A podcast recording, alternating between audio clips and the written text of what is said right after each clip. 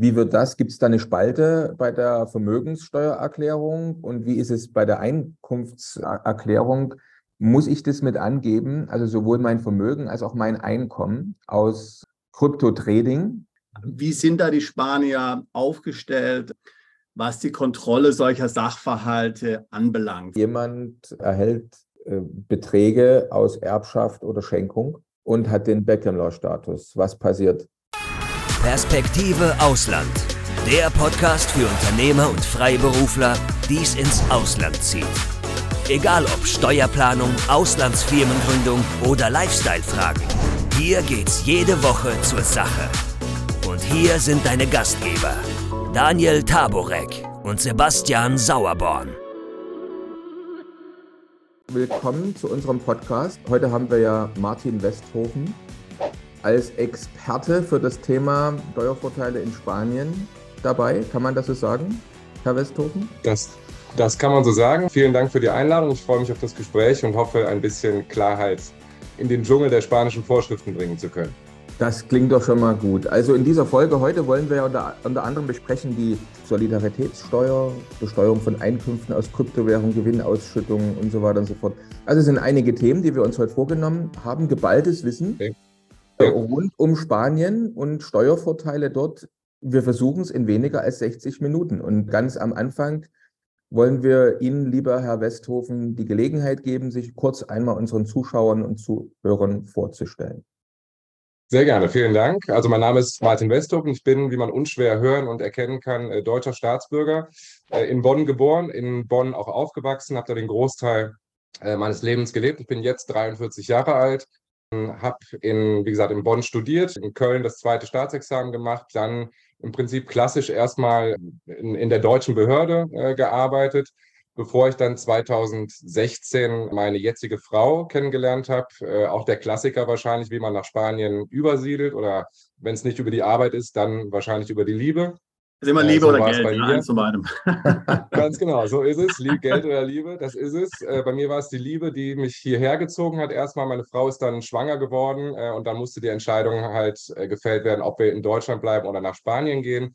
Ich bin letztendlich jetzt seit 2018, seit Juli 2018, also genau fünf Jahre bin ich jetzt in Spanien, habe noch keine Minute der Entscheidung bereut und habe erstmal meine Elternzeit mehr oder weniger, also war dann schwanger, das Kind kam auf die Welt, meine Elternzeit dann zwischen Deutschland und Spanien verbracht und dann im Juni 2019, also auch jetzt genau vor vier Jahren, bei der Kanzlei ETL Nexum Jurídico heißt die, in Barcelona sind wir, ähm, haben wir unsere Base.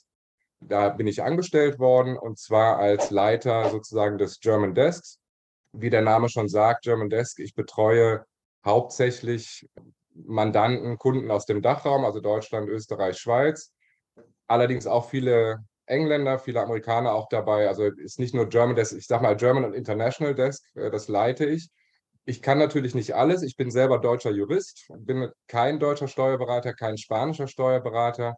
Ähm, aber wir sind bei ETL, äh, wir sind eine Full-Service-Kanzlei, machen Tax, Legal und Payroll äh, sind insgesamt, glaube ich, 80 Leute in der Kanzlei. Das heißt, ich habe viel Expertise, auf die ich auch zurückgreifen kann. Ich selber habe mich entwickelt zum ja, Relocation Manager, kann man sagen, äh, vielleicht. Also alles, was mit oder alle Arten von Problemen, die Deutsche, Schweizer, Österreicher, ausländische Staatsbürger hier in Spanien bei einer Umsiedlung zu erwarten haben oder erwarten können, um die kümmere ich mich. Viele Sachen mache ich selber, zum Beispiel alles, was mit Beckham zusammenhängt, mache ich selber.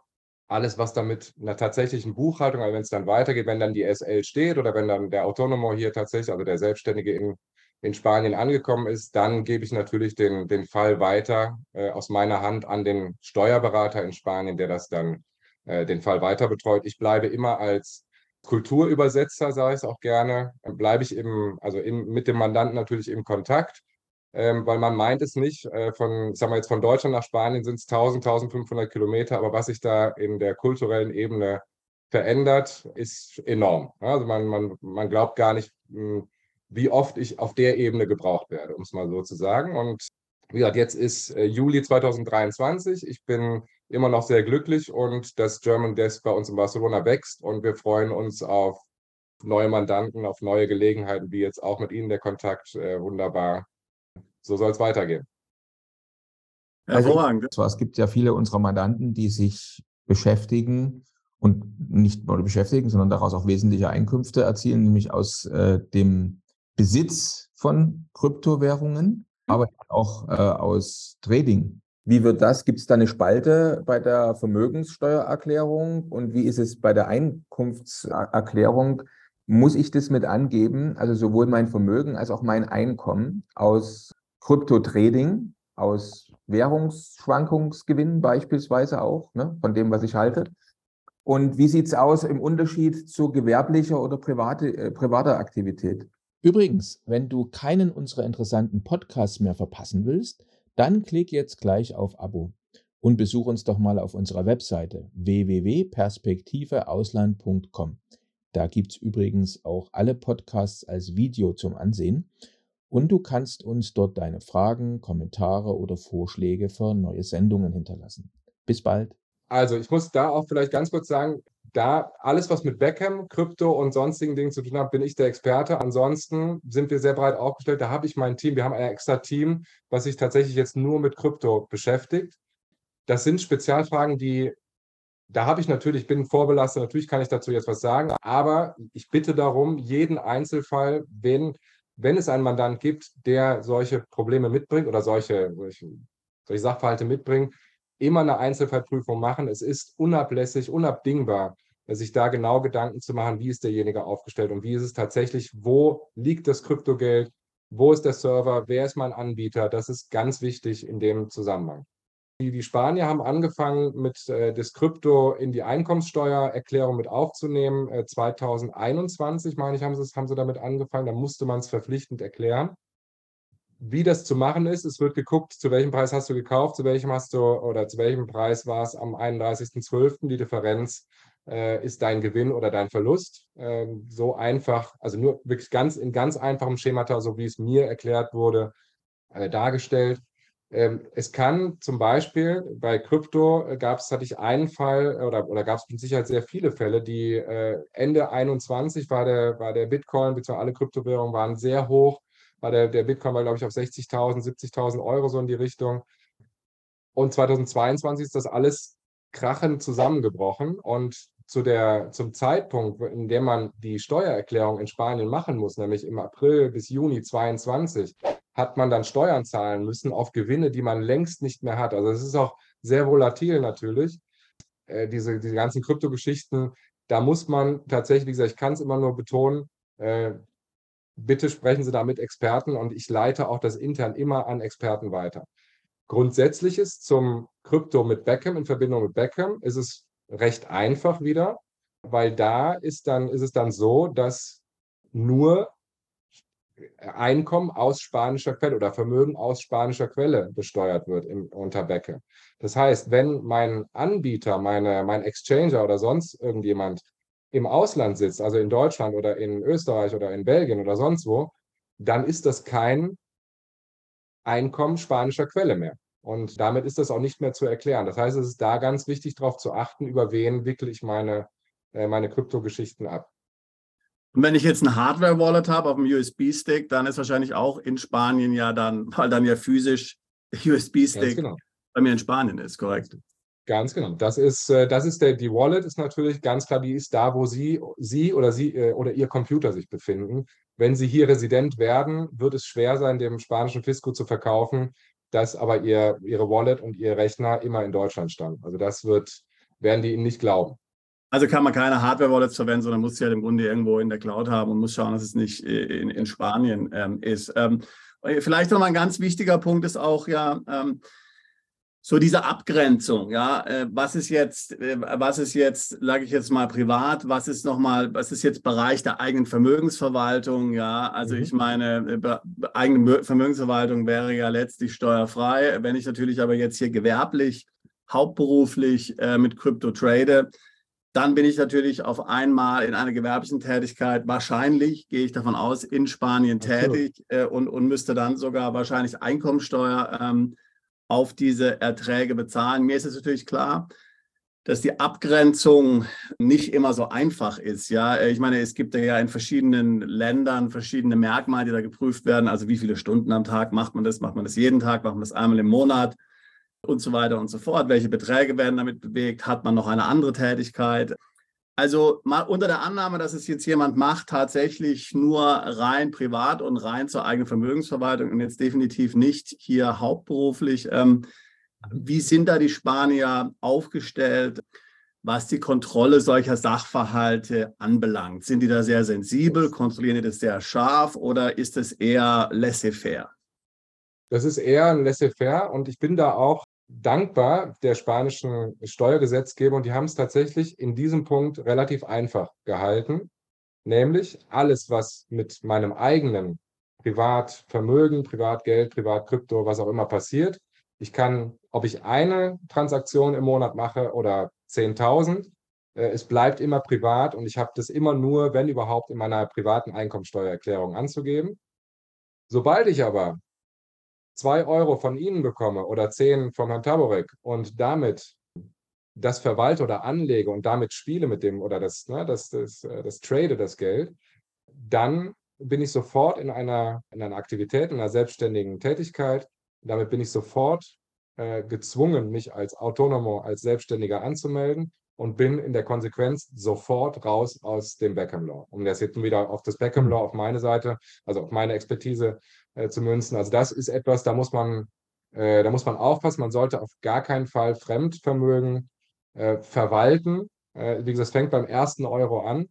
Es gibt keine Stunden äh, Thresholds oder, oder sonstige monetäre äh, Grenzen, die gesetzt werden. Der erste Euro, der nicht ihrer ist, äh, und sie den verwalten im weitesten Sinne, äh, dann äh, und dafür eventuell sogar noch eine Rechnung schreiben, dann sind sie auf jeden Fall autonomo, also selbstständiger und dann äh, sind sie raus aus dem Beckham Law.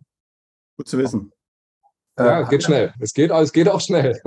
Wenn man nicht weiß, was man tut, geht alles schnell. Wie gesagt, das ist, äh, man, man muss sich informieren, besonders was neue Technologien, alles, was, was diese ja, alles, was, was die Arbeitswelt verändert sich, die, die Krypto verändern sich in was, was heute gilt, ist im nächsten Jahr eventuell schon nicht mehr, gilt im nächsten Jahr vielleicht schon nicht mehr. Deswegen muss man da immer up to date bleiben äh, und sich beraten lassen. Ich habe da, da habe ich keinen anderen Rat für, für den Mandanten, als tatsächlich sich in dem Land, wo es dann hingehen soll, äh, nachzufragen, weil da kann man äh, sich in die Nesseln setzen. Ganz einfach.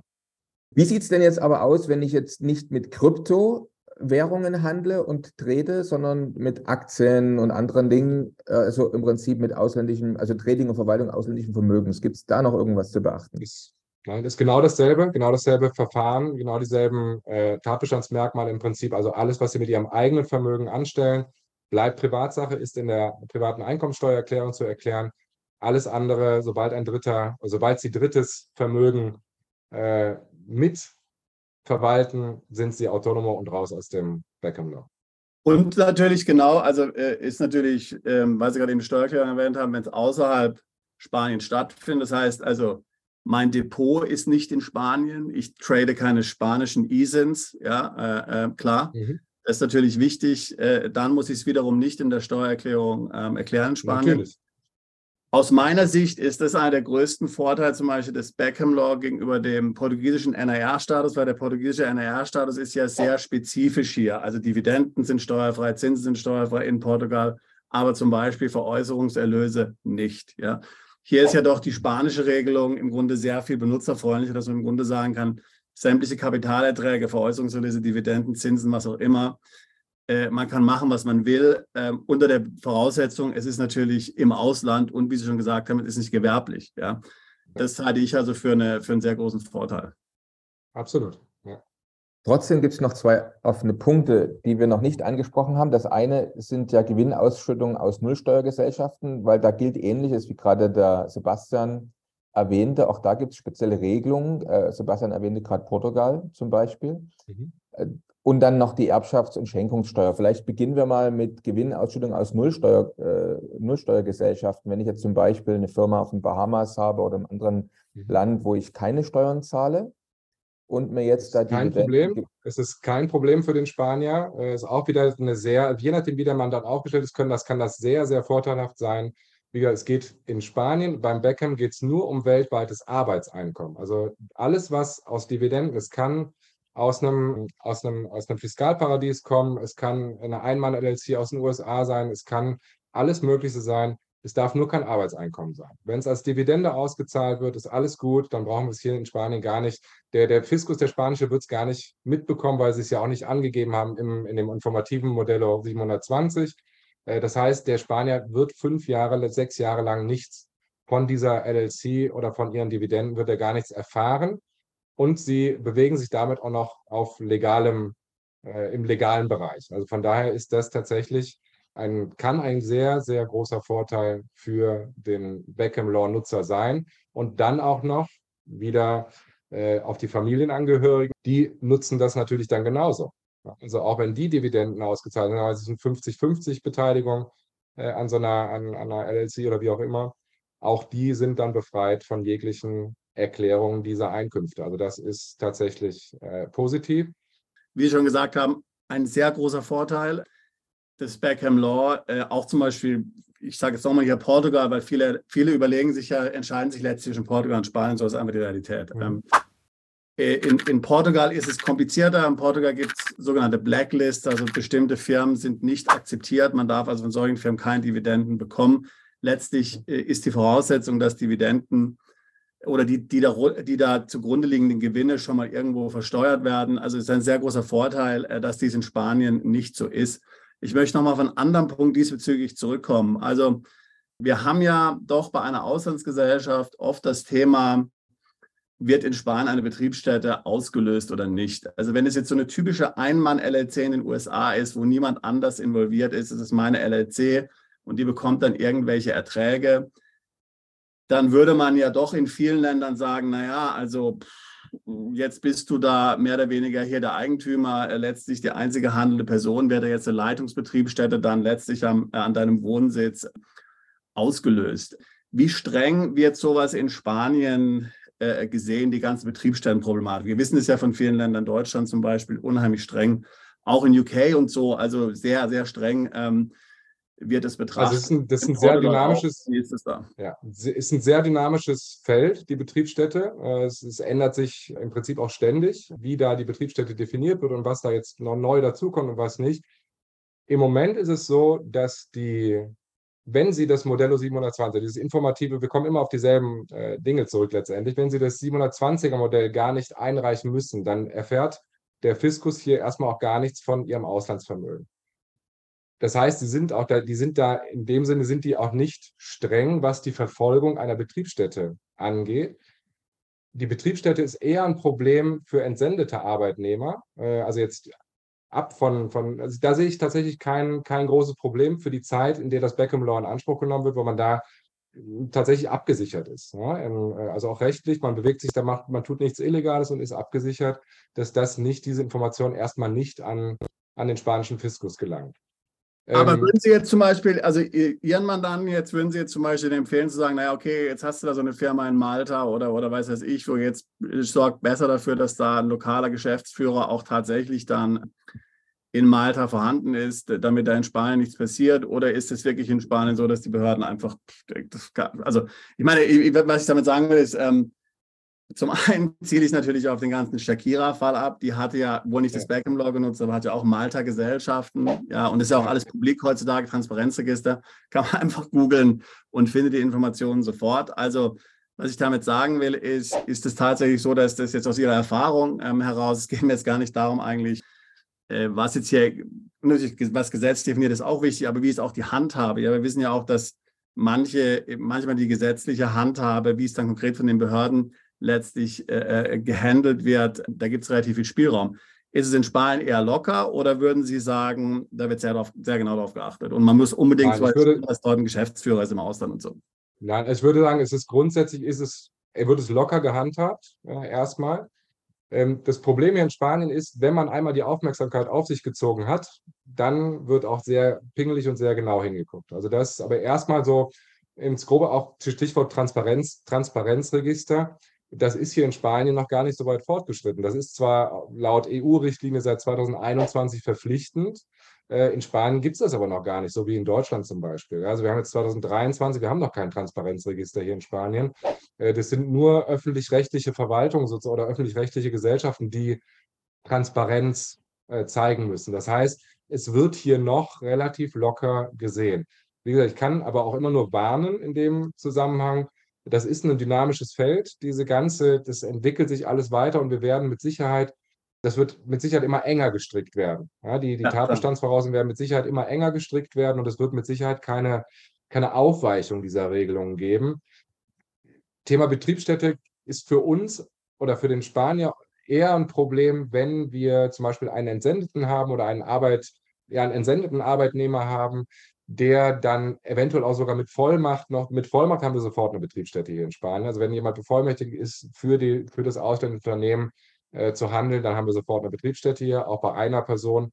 Wenn der aber keine Vollmacht hat und nur im Homeoffice, sagen wir mal, hier arbeitet aus Spanien raus, kann er auch durchaus schon eine Betriebsstätte darstellen. Das ist aber dann nicht so. Also wie gesagt, da kommen wir, da sind wir noch so hier in, in Spanien, dass es so gehandelt, gehandelt wird von, dem, äh, von den Behörden, dass da, äh, da uns keine Probleme, das ist alles noch möglich, sagen wir mal so, das ist alles noch möglich wer weiß, wie lange noch. Wie gesagt, ich, hm, ich weiß nicht, wie, dieses, wie die Projekte weitergehen auf OECD-Ebene, also auf internationaler Ebene. Hm, da ist viel im Gespräch. Man wird es abwarten müssen letztendlich. Ja, ja, stimmt. Also glaube glaub ich auch. Aber nee, danke für Ihre Einschätzung. Das ist sicherlich, das ist sicherlich sehr hilfreich. Ja. So, also bleiben wir am Ball und beobachten das weiter auch für unsere Mandanten, Zuschauer und Zuhörer. Kommen wir noch zum ähm, letzten interessanten Thema. Und zwar jemand erhält äh, Beträge aus Erbschaft oder Schenkung und hat den Beckham-Law-Status. Was passiert? Leider werden sie als, also grundsätzlich werden sie als Beckham Law äh, Anspruchnehmer äh, als Nicht-Resident behandelt, obwohl sie Resident in Spanien sind. Das gilt aber nicht für die Schenkungs- und Erbschaftssteuer. Da werden sie auch unter Beckham als Resident sozusagen angesehen und müssen jetzt bei der Erbschaftssteuer tatsächlich auch auf alles wie jeder andere hier Erbschaftssteuer zahlen. Wobei Einschränkungen und wer da Gestaltungsspielraum hat, kann den oder sollte den nutzen, wenn sowas ansteht. Ne? Ein Erbe kann man ja schlecht planen oder das ist, äh, ist halt das passiert. Die Erbschaftssteuer wird hier oder die, das spanische Steuerrecht hat viel Steuerkompetenz an die Bundesländer, an die einzelnen Bundesländer abgetreten. Das heißt, die Ausgestaltung der Erbschaftssteuer, es gibt eine staatliche Erbschaftssteuer und die Ausgestaltung obliegt aber dann den Bundesländern. Und es gibt Bundesländer wie Madrid, Andalusien und es glaube ich jetzt noch zwei, drei dazugekommen, die verfolgen eine radikale Nullsteuerpolitik, was das angeht. Und die sagen zwar, ja, du musst die Steuer erklären, aber wir geben dir 100% Bonifikation und musst da nichts äh, drauf zahlen. Das heißt, man kann auch in der Richtung äh, durchaus vorausschauend äh, steuerlich äh, was planen und dann die, äh, das Bundesland hier in Spanien wählen, äh, was da die günstigsten äh, Voraussetzungen bietet. Katalonien ist immer das Schlusslicht, muss man sozusagen. Ja, wir haben immer die höchsten Steuern. Gerade. Wir sind wie das Schwabenland. Ja eigentlich, eigentlich ein schöner Teil von Spanien, oder? Gerade. Es ist ja schön, ja, wir haben nur leider, das, wir haben das Pech, hier ist halt, wir sind die Region wie, wie Schwaben, Bayern in Deutschland. Also hier wird viel mhm. produziert, hier ist viel Industrie ansässig äh, und hier kommt das Geld halt her und hier wird der, der Fiskus setzt hier tatsächlich, ja, setzt hier stark an. Kann man, man kann es nicht anders sagen. Also es gibt, äh, gerade was äh, Vermögensschenkungssteuer angeht, gibt es definitiv bessere Bundesländer als Katalonien, nur von dem Gesichtspunkt aus jetzt betrachtet. Mhm. Das heißt also, Sie würden jetzt zum Beispiel, gut, es hängt natürlich immer darauf ab, mit Beckham Law ist natürlich so eine Sache, mache ich das nur fünf Jahre, bin ich nur vorübergehend dort ähm, und, und so weiter. Aber mal angenommen, äh, mal angenommen, jemand macht sich jetzt diesbezüglich Sorge, dann müsste man im Grunde genommen hier zu Strukturen raten, wie eine Stiftung oder irgendwelche anderen, äh, äh, sage ich jetzt mal, umfangreichen Strukturierungen, damit man hier kein Problem bekommt. Ganz genau. Oder halt den richtigen Wohnort wählen. Ja. In Spanien. Alles klar. Das heißt, Sie sagen, damit würde ich tatsächlich dann unter Umständen tatsächlich eine Reduktion auf Null, zumindest in Spanien, erreichen können. Ich meine, äh, man hat ja sowieso, ich meine, wenn man jetzt über Deutsche spricht, wenn die Deutschland verlassen, sind ja sowieso noch fünf Jahre erbschaftssteuerpflichtig. Ja, das heißt also, irgendwo wird man sowieso bezahlen müssen. Ja, ich meine, es ist ja nur im Grunde die Frage, wie federe ich die Doppelbesteuerung ein bisschen ab. Ja? Ganz genau. Ja.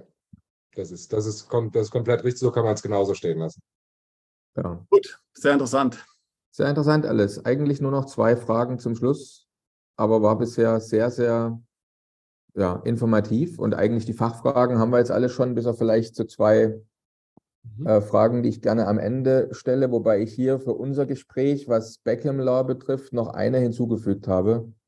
Jetzt komme ich zu ihm, sage, Herr Westhofen, Herr Westhofen, meine fünf Jahre sind jetzt bald abgelaufen. Wo kann ich denn jetzt hingehen? Weil ich will, also so schön wie Spanien ist, aber ich will dann doch lieber ein anderes Land. Was empfehlen Sie denn? Ich kann da nur die Nachbarländer empfehlen, aber nicht im Norden. Also Frankreich auf keinen Fall. Frankreich ist schön, aber steuerlich äh, unschön, auch vom, also vom, vom Arbeitsrechtlichen her Katastrophe in Spanien. Vom Arbeitsrecht her in Italien ist genauso eine Katastrophe, aber die haben wenigstens schönes, schönes Land, gutes Essen und auch so ein, ein ähnliches, ja, einen ähnlichen Beckham, haben Sie ja schon erwähnt. Äh, die haben auch so einen, so einen No-Resident-Status. Ich würde wahrscheinlich nach Italien gehen. Auch entweder auf eine Insel oder im Norden äh, von Italien, weil es da wahrscheinlich dann am meisten auch äh, ja, in Mailand oder im Norden, in Turin, Mailand, die Ecke, äh, da würde ich wahrscheinlich hingehen, weil es einfach interessant ist. Und ansonsten zu unseren Nachbarn nach Portugal, wobei da auch schon gesagt wurde, da muss man der Unterschied von, ohne jetzt, das soll überhaupt nicht despektierlich oder sonst was klingen, aber der Unterschied von Deutschland nach Spanien ist durchaus da, aber man kommt als Deutscher da, vielleicht sind wir auch, wir sind näher an Spanien dran als Deutscher oder aus der Dachregion sind wir da näher dran. Der Spanier ist uns vertrauter. Der Portugiese, man darf nie pauschalieren, ich tue es jetzt trotzdem, ich glaube, die Kultur, das erfordert nochmal eine andere Anpassung an äh, Kultur und auch die Bausubstanz. Das ist einfach, man merkt auch da nochmal einen Schritt weiter nach Südeuropa. Das Geld fehlt an allen Ecken und Enden, auch hier in Spanien, aber in Portugal wirklich an allen Ecken und Enden. Da muss man sich darauf einlassen. Und was ich jetzt zum Beispiel aus Lissabon nur gehört habe, ähm, dass da die Einwohner tatsächlich auf die Barrikaden gehen mittlerweile, äh, weil so viele Digital Nomads sich ansiedeln die Preiskultur kaputt machen für den Portugiesen, der seine 1000 Euro brutto im Monat verdient, ist Lissabon einfach nicht mehr bezahlbar. Man kann da den Kaffee nicht mehr bezahlen. Und das, äh, das Klima gegenüber den Ausländern wurde mir berichtet, nicht, dass ich das aus erster Hand erfahren habe, wurde mir berichtet, das Klima wandelt sich etwas. Äh, also ich würde, wahrscheinlich würde ich zu Italien raten. Jetzt habe ich viel geredet wieder, aber äh, ich glaube, es würde zu Italien raten, aus diesen weichen Faktoren einfach. Ich weiß nicht, wie lange das in Portugal noch Bestand haben wird, dieses System, wie es jetzt gefahren ist oder gefahren wird. Ja, interessant. Jetzt haben Sie, bin ich mir gar nicht sicher, ob Sie meine zweite noch ungestellte Frage auch schon mit beantwortet haben. Meine zweite Frage wäre gewesen, was ist denn Ihr persönlicher Favorit? Jetzt haben Sie schon Italien genannt, aber gibt es noch ein anderes Land, wo Sie sagen, das wäre mal ein schönes Land, wo ich gerne mal leben würde, auswandern würde?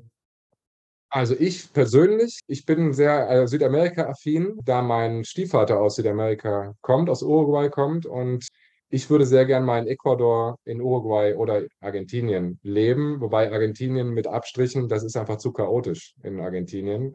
Da weiß man ja tatsächlich heute nicht mehr, mit welcher Währung man morgen bezahlt ähm, oder wie viel die noch wert ist. Äh, also das würde ich dann nicht machen, aber ich würde, wenn, würde ich in Richtung wahrscheinlich äh, amerikanischer Kontinent und wahrscheinlich Südamerika gehen. Ist ja, doch, ja, hatten wir auch schon ein paar interessante Gespräche. Ja, ja, ist, ist interessant. interessant. ja. Und Argent Auswandern nach Argentinien, mein, eins meiner Lieblingsbücher, Resturlaub. Ich glaube von Tommy Jaud.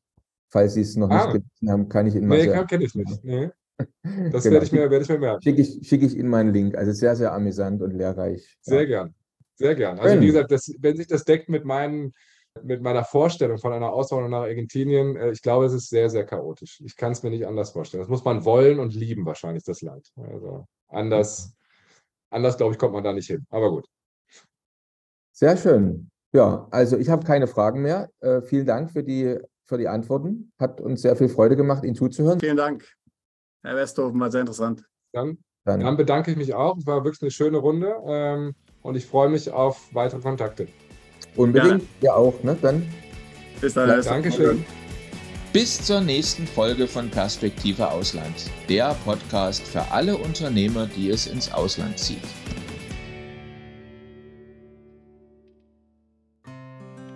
Bist du Unternehmer, Freiberufler oder Investor? Zieht es dich schon lange ins Ausland? Mach heute den ersten konkreten Schritt in eine Zukunft mit mehr Geld und mehr Freiheit. Buche ein Beratungsgespräch mit Sebastian und seinen Kollegen. Unsere Kanzlei unterstützt Mandanten wie dich dabei, deine Steuerlast legal zu reduzieren, Vermögen aufzubauen und zu schützen und deine persönliche Freiheit zu maximieren. Profitiere jetzt von unserem Fachwissen und unserem Netzwerk. Gehe zu mandatierung.com und werde Mandant unserer Kanzlei.